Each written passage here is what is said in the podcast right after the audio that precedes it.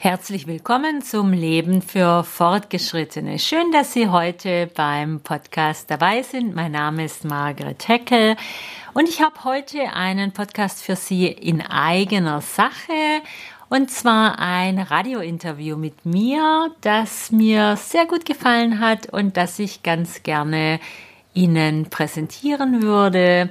Wundern Sie sich also nicht, wenn heute ich diejenige bin, die die Fragen beantwortet. Äh, ich hoffe, es gefällt Ihnen. Viel Spaß dabei beim Leben für Fortgeschrittene und äh, viel Spaß mit diesem Interview. Ihre Bücher heißen Warum Ihre besten Jahre noch vor Ihnen liegen oder Wie die Älteren die Arbeitswelt erneuern. Margaret Heckel, Anfang 50, ist studierte Volkswirtin und Wirtschaftsjournalistin. Nach der Wende ging die Heilbronnerin in den Osten, nach Leipzig, später nach Moskau. Sie war Politikchefin der Welt und landete mit So regiert die Kanzlerin einen Bestseller. Heute schreibt sie Firmenbiografien und hält bundesweit gefragte Vorträge. Seit jüngstem arbeitet sie am Laufband-Schreibtisch. Ihr Tempo drei Kilometer pro Stunde. Ihr Laptop fest an den Haltegriffen montiert. Bewegung ist gut fürs Gehirn. Ihre neueste Idee? Der Podcast Leben für Fortgeschrittene. Worum es geht, hat Stefanie Markert sie gefragt. Es geht um alles in der zweiten Lebenshälfte. Und in der Tat arbeiten, wohnen, leben, lernen natürlich. Die Grundidee ist, dass wir glücklicherweise alle sehr viel länger leben als Generationen vor uns. Wir bekommen an jedem Tag fünf zusätzliche Stunden Lebenszeit geschenkt. Das sagen uns die Wissenschaftler. Das addiert sich in einem Jahrzehnt auf zwei bis drei zusätzliche Jahre an Lebenszeit. Meine Frage ist die, was machen wir mit dieser geschenkten Lebenszeit? Wie füllen wir sie mit Inhalten? Und ich glaube einfach, dass wir dazu viele Dinge anders machen können, besser machen können. Aber wenn ich zum Beispiel an meinen Rücken denke, dann kann ich mir schwer vorstellen, dass die besten Jahre jenseits der 50 liegen sollen. Doch, das tun sie. Und bei dem Rücken gibt es auch einen ganz leichten Trick. Und der heißt einfach Muskelaufbau. Also ich kann Ihnen aus eigener Erfahrung erzählen, seitdem ich Krafttraining mache. Und ich mache das jetzt schon sieben, acht Jahre, habe ich toi toi toi seitdem keinen einzigen Tag Rückenschmerzen mehr. Und zu einer gelingenden zweiten Lebenshälfte gehört schon auch sehr viel Bewegung dazu. Bei dem Muskelaufbau zum Beispiel sagen uns die Wissenschaftler inzwischen, das müsste eigentlich in jedes Altersheim rein. Geräte, die Krafttraining machen. Jenseits der 50 sind die meisten ja noch im Arbeitsprozess, denken aber vielleicht eher schon an die Rente. Naja, die Rente ist eine schöne Sache, gar keine Frage. Die sozusagen unendliche Freizeit, der Wecker klingelt nicht mehr, das Geld kommt trotzdem, der Chef ist weg, der Nervige und auch die Kollegen. Was aber doch schon vielleicht zu bedenken wäre, ist, wenn Menschen heute mit 63, 65 oder 67 in Rente gehen, dann haben sie als Frau noch 22 weitere Jahre an Leben, als Mann 19 Jahre im Durchschnitt natürlich. Und wenn Sie jetzt überlegen, das sind die gleichen 22 Jahre zwischen 32 und 54 und Sie überlegen sich, was da alles passiert ist in Ihrem Leben dann wird ihnen eigentlich auch klar, was sie alles anfangen könnten, auch nochmal neu starten könnten, weil viele ja sagen, nee, da bin ich dafür zu alt. Ich würde sagen, streichen wir diesen Satz. Sie sind für gar nichts niemals zu alt. Sie haben einfach durch dieses Geschenk der immer steigenden Lebenserwartung immer genügend Zeit, alles zu machen, was sie gerne machen möchten. Und diesen positiven Geist, in die zweite Lebenshälfte zu bringen, ist mir ein echtes Anliegen, weil ich immer so oft höre, Nö, das lohnt sich jetzt nicht mehr. Ich bin ja schon so alt. Quatsch, Sie sind für gar nichts zu alt. Sie haben die Zeit und es liegt an Ihnen, sie zu nutzen. Wenn es aber um politische Debatten geht, zum Beispiel länger arbeiten, Renteneintrittsalter hochsetzen, dann denken viele eigentlich nur an Ausbeutung. Genau, weil wir natürlich äh, momentan so arbeiten, dass wir versuchen, alles in unser Arbeitsleben reinzupacken, immer 120 Prozent zu geben.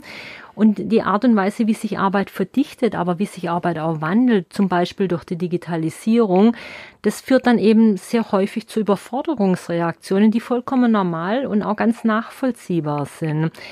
Wenn wir aber die Idee des langen Lebens als Grundlage nehmen und einfach uns klar machen, wie viel Zeit wir haben, dann könnten wir uns eigentlich auch die Zeit nehmen, uns nicht so hetzen zu lassen.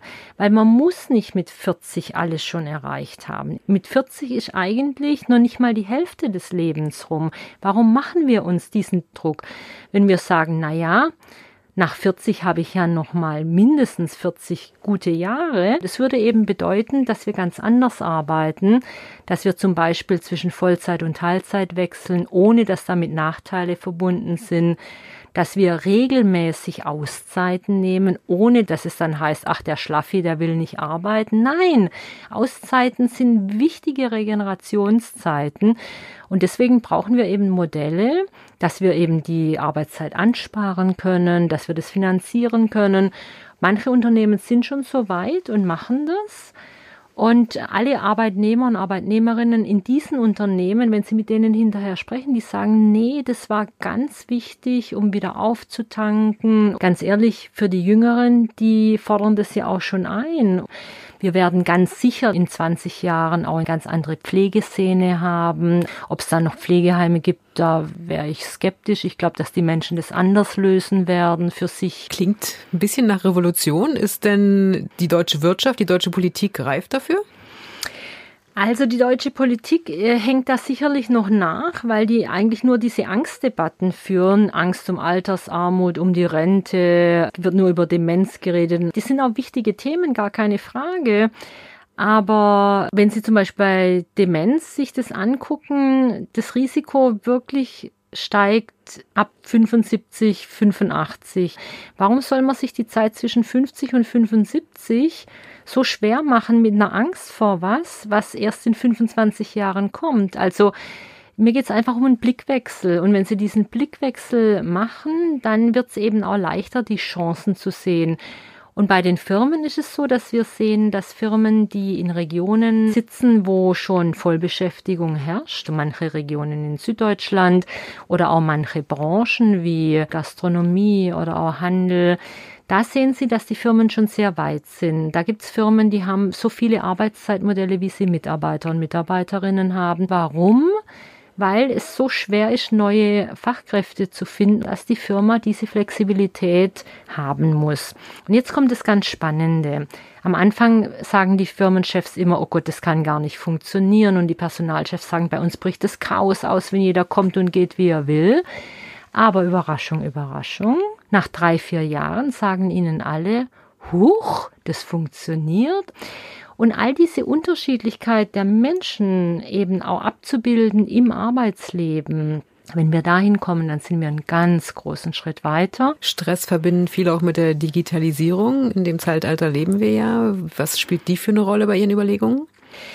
Die äh, spielt eine ganz entscheidende Rolle, weil wir ja gar nicht wissen, welche Berufe in drei Jahren, in fünf Jahren, in zehn Jahren noch da sind. Wir müssen uns andauernd neu anpassen.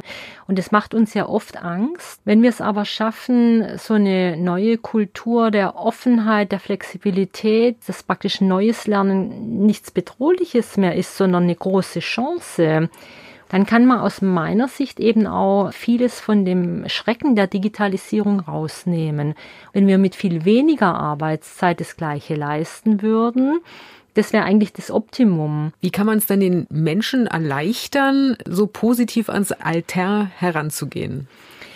Also bis jetzt ist ja so, jetzt bin ich 50. Jetzt ist ja das Ende bald nah. Da hat man so große Geschenkkörpe mit so einer goldenen 50 bekommen. Die Forschung dachte, ab einem bestimmten Zeitpunkt verändern sich unsere Gehirne nicht mehr und es geht sozusagen abwärts. Seitdem wir reingucken können mit bildgebenden Maßnahmen, wissen wir, dass wir bis zu unserem letzten Atemzug Neues lernen können. Wenn wir das aber wollen, müssen wir uns von dieser Tyrannei der Zahlen befreien. Die 50 und dann haben wir irgendwann den Renteneintritt. Wir haben diese beiden Zahlen, die unser Gehirn total blockieren, weil wir immer denken, wann die bald kommen. Und diese Blockade ist sehr schlecht. Wir bräuchten fast sowas wie neue Rituale für die zweite Lebenshälfte, dass wir es eben feiern, wenn jemand was Neues anfängt, wenn jemand sich traut, vielleicht sogar einen neuen Beruf zu lernen. Ein Fest, ein, äh, ich weiß es nicht, aber wenn Zuhörer oder Zuhörerinnen Ideen haben, bitte schreiben Sie mir, was wir an Ritualen einrichten können, in der zweiten Lebenshälfte, um eben genau diese Übergänge zu feiern. Für Deutschland sind die Gedanken doch noch recht neu und ungewöhnlich. Machen es andere europäische Länder besser? Besser sind auf jeden Fall die nordeuropäischen Staaten. Was dort nicht passieren kann, ist, dass jemand in Ruhestand geht, dann sagt, das erste Jahr ist wunderbar, das zweite auch noch. Und man sagt, es gibt so eine dreijährige Honeymoon-Phase. Und manche sagen dann, ach, jetzt würde ich doch gerne wieder was arbeiten. Und dann sind sie in Deutschland eben gefangen in dieser 450 Euro Falle, dass sie in der Tat an der Rezeption stehen oder im Supermarkt irgendwas einpacken, also Dinge machen, die sie eigentlich nicht machen wollen, weil sie in ihren alten Job nicht mehr zurückkommen.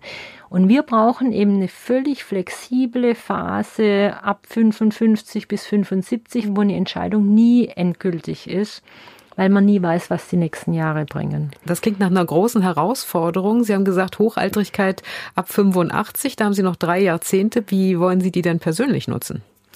Naja, indem ich eben immer wieder auch neue Dinge ausprobiere. Es ist am Anfang, traut man sich nicht so richtig, weil man denkt, oh Mann, jetzt bin ich schon 52, ob ich das noch kann. Aber wenn man es dann geschafft hat, wie stolz man dann ist, wir sind niemals zu alt für gar nichts. Es geht einfach darum, dass wir es anfangen und damit einfach mal starten. Ja, das war das Interview ausnahmsweise mal mit mir als Antwortende, nicht als Fragerin. Ich hoffe, es hat Ihnen gefallen. Mein Name ist Margret Heckel. Schön, dass Sie heute dabei waren beim Leben für Fortgeschrittene. Haben Sie eine gute Woche? Denken Sie an die fünf Stunden zusätzlicher Lebenszeit, die Ihnen auch heute wieder durch den demografischen Fortschritt geschenkt werden. Wir leben alle länger und auch länger gesünder. Eine wunderbare Sache. Mein Name ist Margaret Heckel. Ich freue mich, dass Sie heute dabei waren beim Leben für Fortgeschrittene. Machen Sie es gut, haben Sie eine gute Woche und hoffentlich wieder. Ich würde mich freuen nächste Woche beim Leben für Fortgeschrittene.